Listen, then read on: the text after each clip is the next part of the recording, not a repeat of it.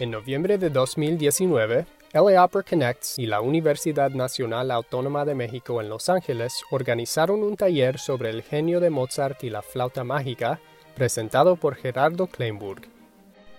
Episodio 6. Al observar la construcción de la flauta mágica, está claro que hay muchos ingredientes inusuales en la receta, pero todos esos ingredientes representan a Mozart y su personalidad.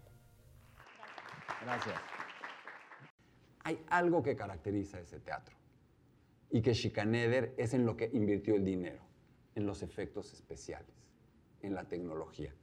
Es un teatro que se caracteriza por hacer grandes shows. ¿Qué tendrían en esa época? Pues no, no tenían láser, no tenían plataformas hidráulicas, no pero ¿qué tenían? Supongo, conocían la palanca, ¿no? Conocían las poleas, tendrían un arzón, ruedas, ruedas fuego, con cuidado el fuego porque se les podía quemar el changarro, agua, eh, podían hacer humo, no sé con qué harían humo, pero seguro que hacían humo, no lo hacían con hielo seco, pero seguro lo harían con otra cosa. Y usaban todo eso, cosas que se movían de un lado a otro, cantantes que seguramente les ponían en un arzón y los levantaban entre humo y volaban, y la gente iba a ver el gran show, los grandes shows de teatro fantástico en el teatro de Schikaneder, conocido como Theater an. Ese es el origen de la flauta mágica. El Mozart que llega a ese momento es el Mozart que traté de plantearles a lo largo de tres horas y media, no, no tres horas y media, sí, como tres horas que llevo hablando de él. Y el lugar al que se en el que se lo comisionan, es, eh, no se lo comisionan, en el que le dicen que lo hagan es ese. Mozart dice que sí. Podría pasarme horas enteras hablando de los orígenes de la flauta mágica, pero básicamente es un cuento de un tipo que tiene una flauta mágica, con la que puede dominar las adversidades, con la que puede hacer que los animales que lo acechan se alejen. Es bastante obvia la metáfora. ¿Qué significará la flauta? Sí, alguien me podría decir que es un elemento fálico, seguramente también podrían decirlo, pero no. ¿Qué es la flauta? Es la música. Es tan simple como eso. Tiene el poder supremo de un instrumento musical para combatir adversidad. También de los primeros. Es cierto, muy original, muy esencial. Me parece buen punto. Sí, totalmente, estoy de acuerdo, lo compro, sí. Em, existe también una serie de antecedentes de obras de ese estilo que suceden en Egipto con temas egipcios. Hay dos temas que, los, que han tenido de moda. Uno son los turcos, les encantan. El rapto en el serrallo, que puse un fragmento, se supone que es una turquería porque los turcos están lejos, pero son raros, ¿no? Esa es una de las fascinaciones, de lo fascinante de ese país, que está en Europa, pero no es Europa, pero sí es Europa. Es decir, es tener lo exótico en la esquina. Y les causa muchísima atracción a los que serán alemanes y austriacos tiempo después. Todo va muy bien hasta que se vuelven en guerra con los turcos y entonces ya no está tan divertido hablar de los turcos. Le toca a Mozart la guerra contra los turcos. Y entonces ya el rapto en el serrallo que habla tan simpáticamente de los turcos ya no está tan bien visto. Y yo supongo, estoy inventando, que como ya los turcos no son eh, tan, tan de moda, pues ahora vamos con los egipcios, vamos a ponernos en mood egipcio para hacer cosas chistosas, cosas raras, cosas distintas. Pero además, lo egipcio tiene un vínculo con la simbología masónica. Lo, Schikaneder es masón, el 90% de la gente con la que hace proyectos en el teatro son masones, Mozart es masón. Y ya hay algunos antecedentes de incluir elementos masónicos en esos cuentos que convierten en obras de teatro o en óperas o básicamente en Singspiel. ¿Por qué en Singspiel? Porque es un teatro popular no es el teatro acá, el Burgtheater, con todos los super nice que se bajan de su Lamborghini en la corte y que estos son los condes, los duques, los arzobispos. Ahí va la gente común y corriente, pero también van los nobles cuando hay algo bueno. Es un, insisto, es un teatro, es un centro cultural multidisciplinario que a veces hace cosas totalmente serias, pero los productos de la casa, así como el vino de la casa, es el Singspiel.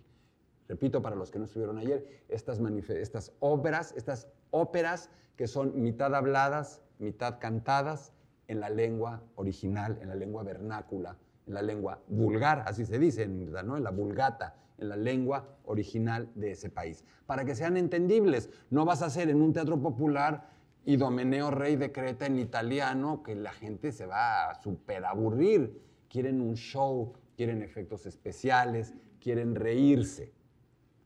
Schikaneder le dice a Mozart que por qué no hacen algo juntos y empiezan a trabajar un proyecto. Ese proyecto va a ser la flauta mágica. ¿Qué van a hacer? Primero tienen que escribir un texto y ahí sí se mete Mozart. Ahí sí sabemos que Mozart está involucrado en la escritura del texto. Hoy sabemos que la flauta mágica, a diferencia de otras óperas, no es una ópera estricta y únicamente de Mozart. Hoy sabemos que es un trabajo colectivo en alguna medida, aunque por supuesto lo escribe, lo firma, lo redondea, lo convierte en suyo Mozart. Pero hoy sabemos que todos esos amigos participaron.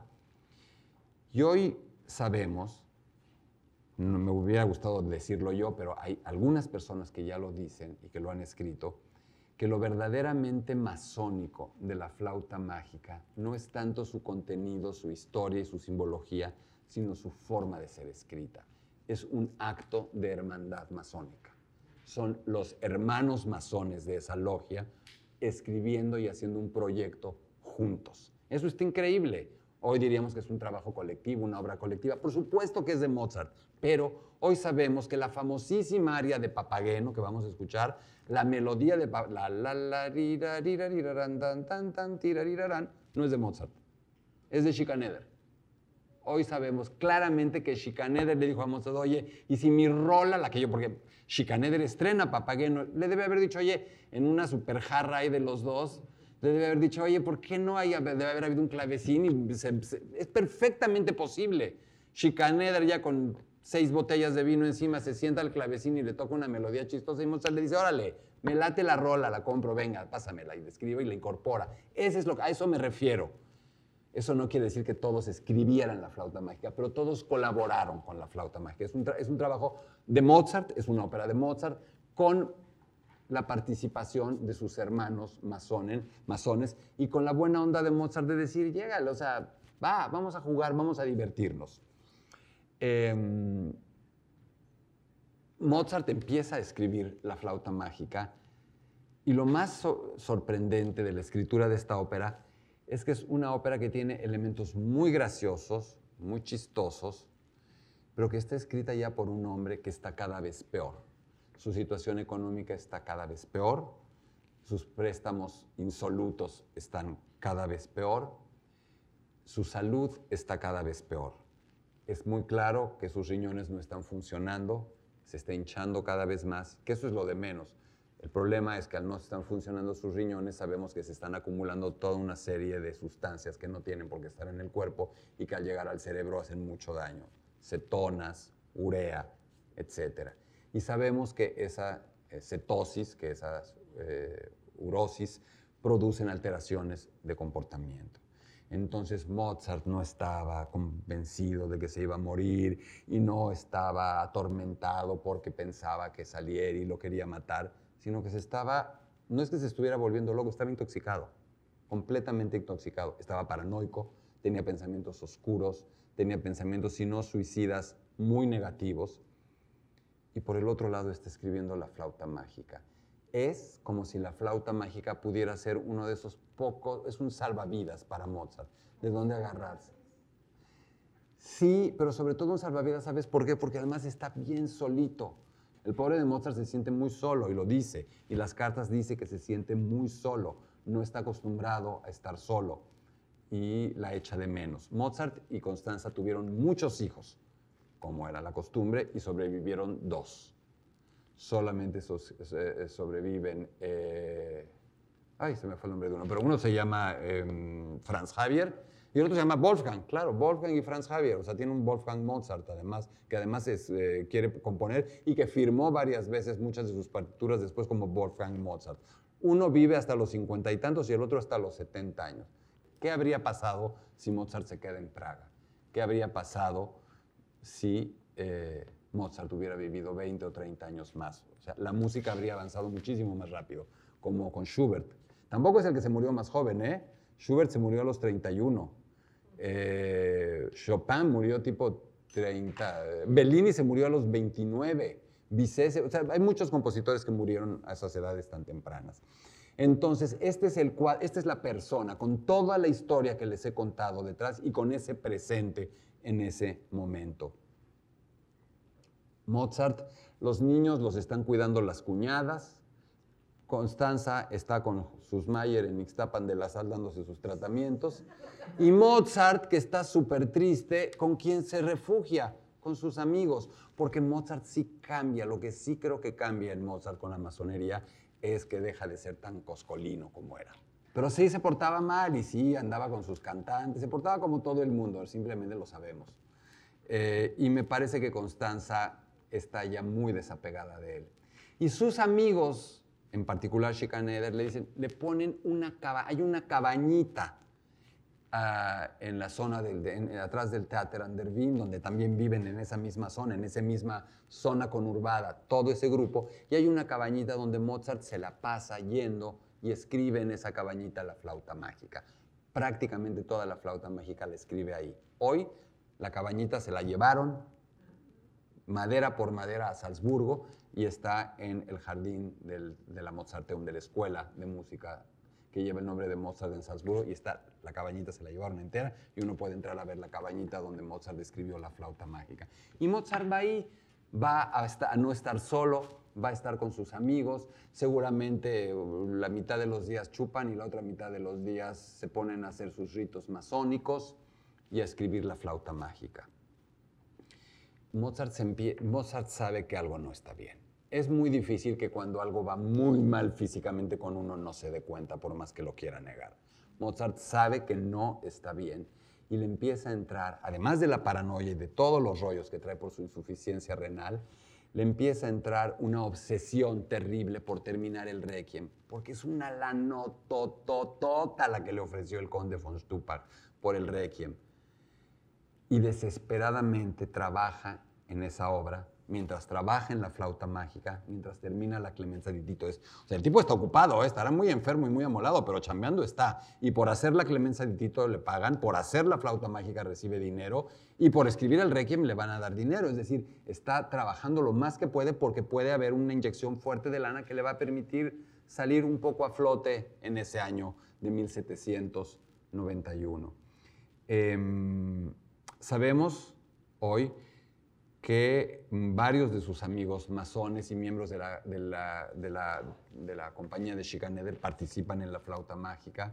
Sabemos que Berhard Schack hace el papel de Tamino y que es compositor, sabemos que Gerl hace Sarastro, sabemos que la esposa de Gerl hace Papagena, o sea, todos sabemos que lo, hay tres niños porque había unos niños ahí, hijos de sus amigos, entonces pues vamos a hacerle tres papeles a los niños, a los tres niños. Ahí están otras tres chavas que son las primas, las hijas, las cuñadas de los otros. Ahora le ponemos a tres damas, pero además siempre tres niños, tres damas, tonalidades con tres bemoles, tonalidades con tres sostenidos, tres puertas, tres sacerdotes, tres pruebas, tres, tres, tres, tres, tres. La masonería también tiene toda una serie de alusiones numerológicas y el tres es un número capital. Toda la flauta mágica está sobresaturada de treces, algunos muy evidentes, otros muy escondidos. Pero si tú le haces cuentas los patrones de los compases, de las, siempre te salen múltiplos de tres, siempre. Es obvio lo que está haciendo. Es tan claro que Mozart es el que controla la flauta mágica, aunque los demás participen, que este crossover va a llegar al extremo, hasta tal extremo que vista con rigor, de pronto la flauta mágica no tiene pies ni cabeza a mí es por mucho, no es difícil de escuchar, eso no va a ser difícil. Es difícil de entender, es difícil de analizar, es difícil de explicar, porque de verdad la mezcla de situaciones, de personajes y de estilos ya es extrema. Ayúdenme ustedes. ¿Quién no conocen bien la historia o conocen la historia de la flauta? empecemos por la historia de la flauta mágica, ¿les parece? Y siempre los libretos de ópera es mucho mejor leer el resumen que contarlo, porque cuando uno lo cuenta se puede hacer bolas y puede no ser exacto. Entonces, ¿qué tal si la vamos contando y vamos poniendo los ejemplos? ¿Les parece? Entonces, bueno, primero vamos a ver qué nos dice la obertura simplemente al escucharla.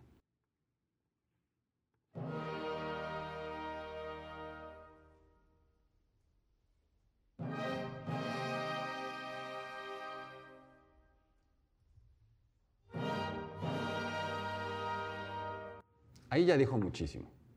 ¿Qué dijo? Suena solemne, ¿no? Es casi una fanfarria, es un algo de llamar la atención. Es algo que perfectamente Mozart podría haber utilizado para el arranque de una ceremonia masónica. Pero dijo trum, trum, trum, trum, trum. Son tres series de acordes. El primer tres. Solemne, serio, con los trombones, que son instrumentos que se asocian con la solemnidad, la gravedad, la profundidad, la hondura, la solemnidad de la masonería. Y además está en mi bemol, con tres bemoles. Escuchémosla de nuevo.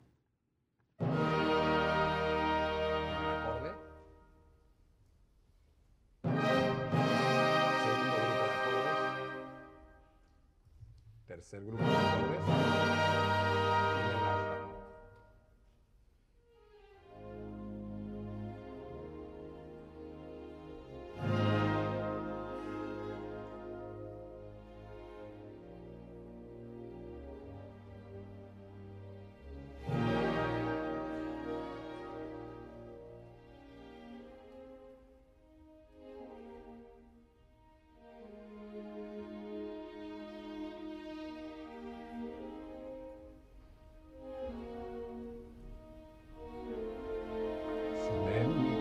que esto así, ¿no? Está uno oyendo de nuevo.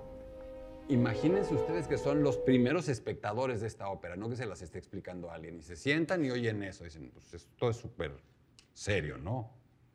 Y de pronto, ¿qué va a pasar? ¿Sigue todavía en ese tono?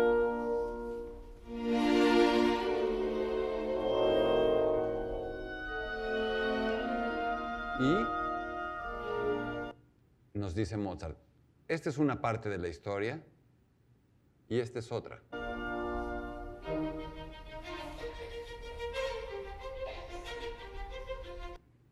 Más claro, no se necesita saber música, no tienes que ser musicólogo y no necesitas nadie que te lo explique. Claramente, primero el rito masónico, la solemnidad, la gravedad y luego el Mozart de las cartas. Payaseando, jugando,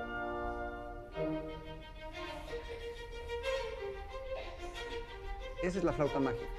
De un lado a otro. Toda la ópera.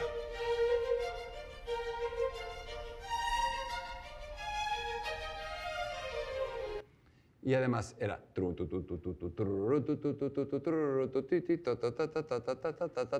y otra vez, es decir, en un estilo fugado o de fuga. que es un estilo de fuga? Cuando se oye una, vamos a decirlo de la manera más simple, una melodía la melodía aparece y luego otro grupo de instrumentos toca la misma melodía y luego otro grupo de instrumentos toca la melodía y por supuesto en múltiplos de tres.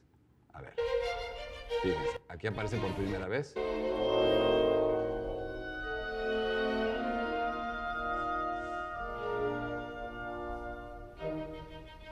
Yo les digo cuando aparece, lo van a oír.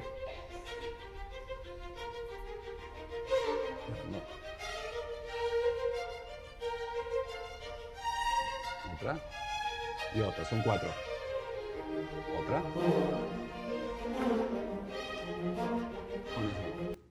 Esa es de alguna manera la propuesta de entrada.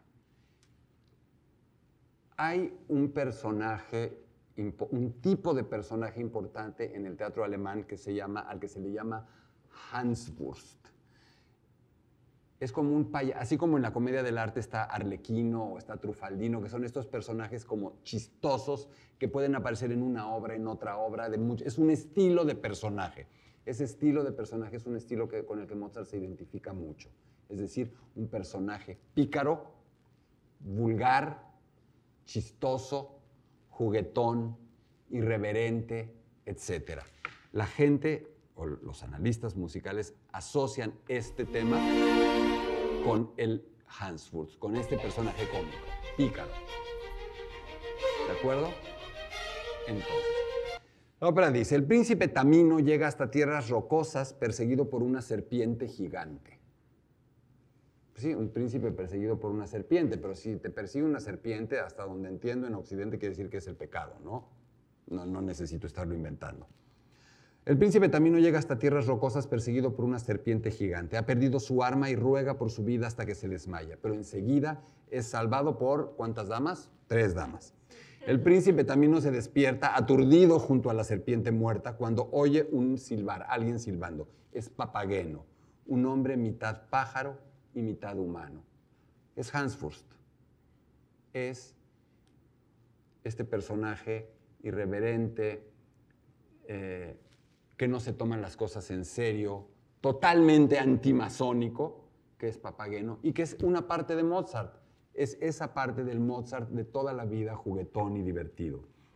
Es Papageno, un hombre mitad pájaro y mitad humano que llega tocando una flauta mágica con una gran jaula a sus espaldas. No llega con una flauta mágica, está mal. Llega con un silbatito. La flauta mágica se la van a dar a Tamino.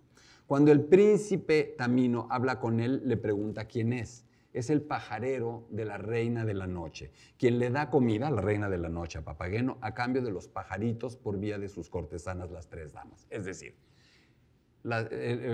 Tamino viene huyendo de no sabemos qué, lo persigue la serpiente, se desmaya, cuando se despierta, las damas han eliminado a la serpiente, Papageno, este pajarero, mitad hombre, mitad pájaro, que caza pajaritos para la reina de la noche a cambio de comida y todo esto, se hace pasar como un héroe, como el que mató al pájaro, perdón, como el que mató a la serpiente. ¿Quién es la reina de la noche? sobre la reina de la noche se ha hablado muchísimo y hay bastante claridad al respecto. La reina de la noche es este personaje que se opone a todo este grupo de sacerdotes solemnes que van a aparecer en un momento y que clara, evidentísimamente representan a la masonería. Pero la Reina de la Noche, en la producción original, en los diseños que hay de la producción original y en muchas de las producciones, aparece de la siguiente manera. Díganme si lo asocian con algo. Es una figura femenina poderosa, mágica a su manera, que aparece montada muchas veces sobre una media luna y con un manto de estrellas. La Virgen. Pero también es Isis. No, absoluta, todo fue antes que la Virgen, toda la, toda la iconografía católica viene de, bueno, además, el, por supuesto, y viene básicamente de Akenatón todo eso. Pero bueno, el tema es que parece ser muy claro que Schikaneder, sus amigos masones y Mozart están tratando de caricaturizar a la emperatriz María Teresa y a la Iglesia Católica que se dedica, vía Leopold II, a perseguir a los masones. ¿Qué es lo que va a hacer la reina de la noche a lo largo de toda la ópera? Acechar, perseguir e intentar matar al gran maestro de los masones que será Sarastro. Entonces, eh, cuando el príncipe Tamino habla con él, con el pajarero, le pregunta quién es. Es el pajarero de la reina de la noche, quien le da comida a cambio de los pájaros por vía de sus cortesanas, las tres damas. Hablando, el príncipe Tamino es inducido a creer que Papageno mató a la serpiente gigante y lo salvó. En ese momento se oye la voz de las tres damas que tras ver que Papageno ha mentido, le dan agua en vez de vino, piedras en vez de pan y le cierran la boca con un candado para que se quede callado por haber dicho mentiras se dan cuenta que hasta ahí parece como un cuento para niños, ¿no? si hay algo que no tiene la flauta mágica que sea para niños, complicado para los niños. Al dirigirse a Tamino, le entregan las damas el retrato de una bella joven y viendo que él no permanece indiferente, le dicen que entonces el amor de esa chava será su destino, su fama, su honor y su felicidad. En la intimidad el príncipe Tamino muestra con su canto cuánto le gusta a ella y amor aprende ópera. Amor en un segundo. ¿Por qué en la ópera todo el mundo se enamora tan rápido? Porque si de por sí es larga la ópera, si le pones el tiempo real para... Y además tampoco es... Yo creo que sí es cierto. Nadie se enamora poco a poco. ¿Te enamoras en un segundo o no te enamoras? O sea, hay un segundo. Y tú sabes exactamente cuál es el segundo, el instante. Entonces no es cierto esto de que sea tan, tan antinatural. El tema es que te lo ponen, te, te lo presentan ahí, también es una forma de economía de tiempo. Entonces, Tamino tiene el retrato de, la princesa, de, Pamina y queda inmediatamente prendado de ella. Este retrato es encantador, es bellísimo, ese es el nombre de Saria, la veremos. No sabe quién es la retratada, pero sabe que está enamorado ya de ella. Las tres damas aparecen ante Tamino y le dicen que la reina de la noche escuchó su canto y que ha querido o decidido que sea él el que rescate a la princesa Pamina, su propia hija de la reina de la noche. Es la princesa Pamina, hija de la reina de la noche, y ha sido secuestrada por un ser malévolo, aparentemente, que se llama Sarastro, y que vive en un castillo muy bien vigilado por un grupo de sacerdotes. Entonces, decidido, el príncipe Tamino se propone salvar y liberar a la princesa Pamina, la hija de la reina de la noche. Vamos a ver algunos fragmentos de estos y vamos a ver qué estilos de ópera podemos ir reconociendo de lo que tratamos de plantear. ¿Suena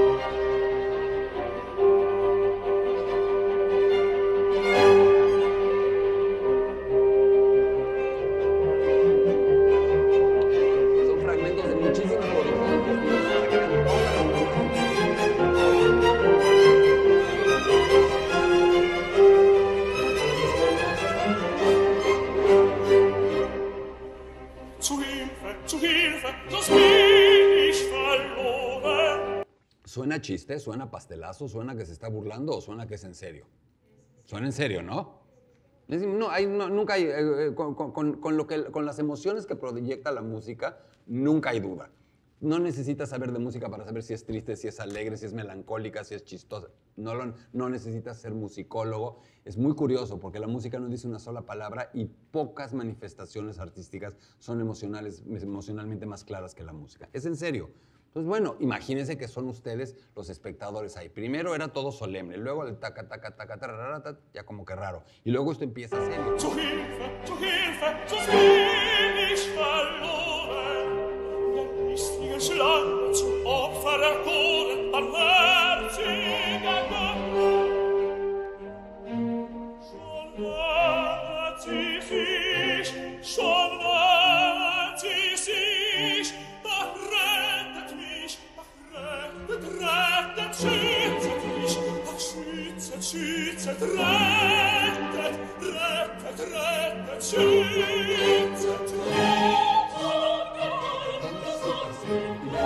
Raro, no empezó con un aria, eh, parecía que era un aria, pero de pronto entran tres cantantes a hacer un terceto, es decir, Mozart está rompiendo el esquema habitual. Es más una escena que un número musical fragmentado. Y esto está claramente en el estilo de Gluck. No hay exageración, no hay parafernalia, no hay coloratura. Es la neta. Parece que es algo fuerte, algo trágico. Y se.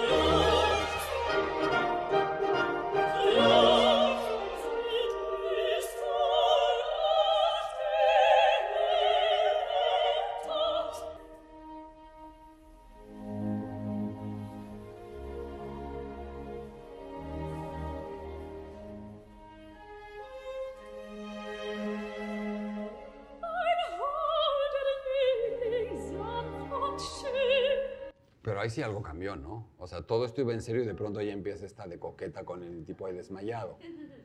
Y yo me puedo imaginar lo mismo que ahorita están haciendo ustedes, al público en el Teatro Andervin, primero así súper serio, como tratándose de ubicar y de pronto ya, ya una sonrisa. Me imagino al público, cómo se oía en todo el teatro que la gente empieza a sonreír.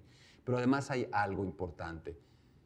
Esto, nosotros estamos viendo que son tres personajes, tres damas que están cantando, pero perfectamente podrían ser tres violines o perfectamente podría, un, trío de un violín, una viola, un violonchelo. Es decir, Mozart está escribiendo para ese grupo de tres mujeres como si estuviera escribiendo una pequeña obra de cámara.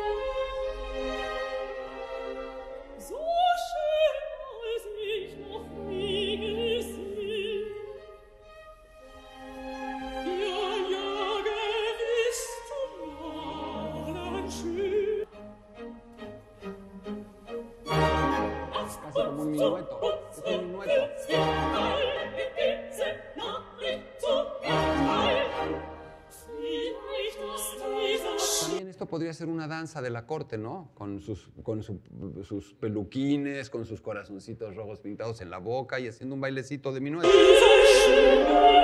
¿Qué quiero decir con esto?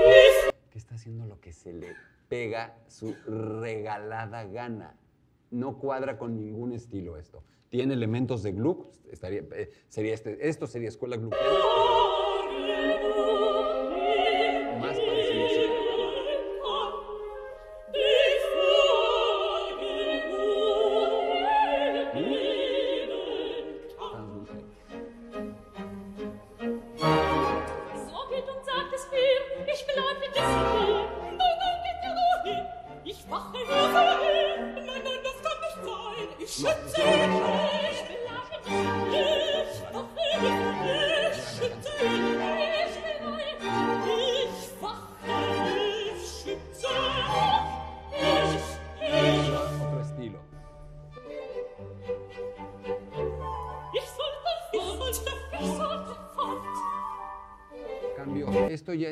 Esto es Singspiel, esto es una canción. Es- de pronto empezó como algo gluckiano, como algo fuerte, como algo dramático, luego se hizo un poco juguetón y ahora se vuelve tipo canción popular. Muy probablemente muchas de estas melodías eran melodías populares que Mozart recogía.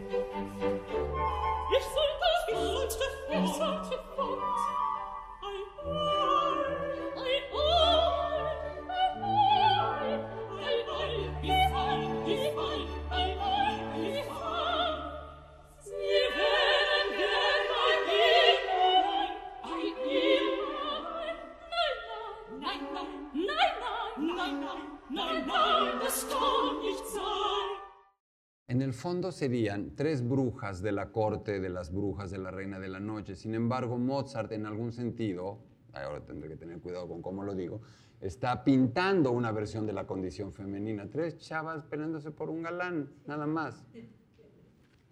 Eso también es nuevo, es decir, no son, no son unas brujitas de cuento, son tres mujeres.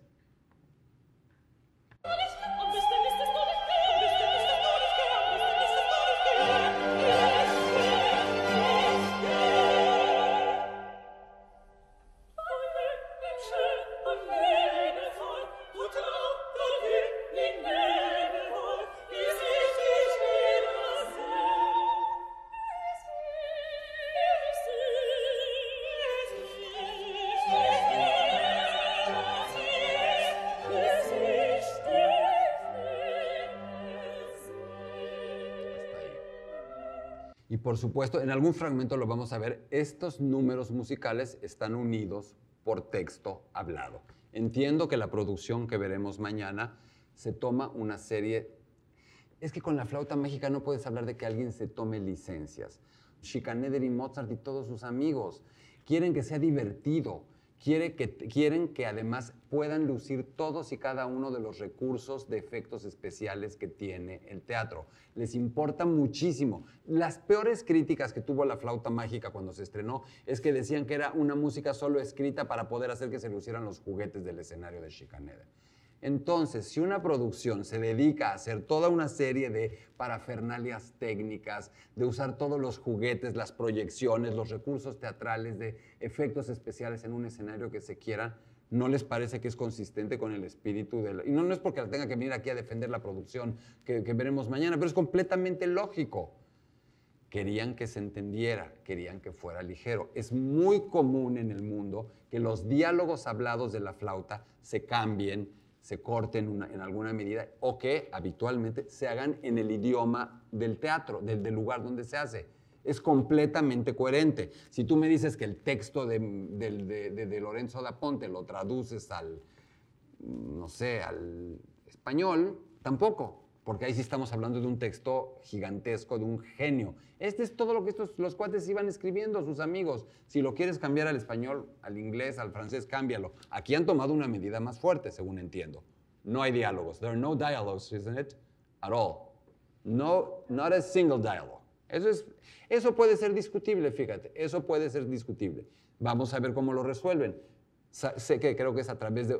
Hay todo un homenaje al cine mudo, me parece, en lo que vamos a ver mañana. Y está sustituido esos diálogos por pequeñas escenas, creo que con los títulos, como aparecía el cine mudo, ¿se acuerdan? Que sa- sale en la escena y salen tres líneas nada más de toda la escena. Algo así entiendo que sucede. Vamos a ver si funciona. De entrada, insisto, no me molesta porque no es un texto de una pluma maravillosa que se está eh, violentando y es un sacrilegio tocar un texto de, pues, ni siquiera, eh, el libreto al final lo firmó Schikaneder. pero claramente es de todos. Episodio 7 estará disponible pronto. Si te ha gustado escuchar Detrás del telón, no te pierdas un episodio. Suscríbete y deja un comentario en Apple Podcasts, Spotify o cualquier plataforma que uses. No olvides compartir este podcast con tus amigos en Twitter y Facebook. Nos vemos en la ópera.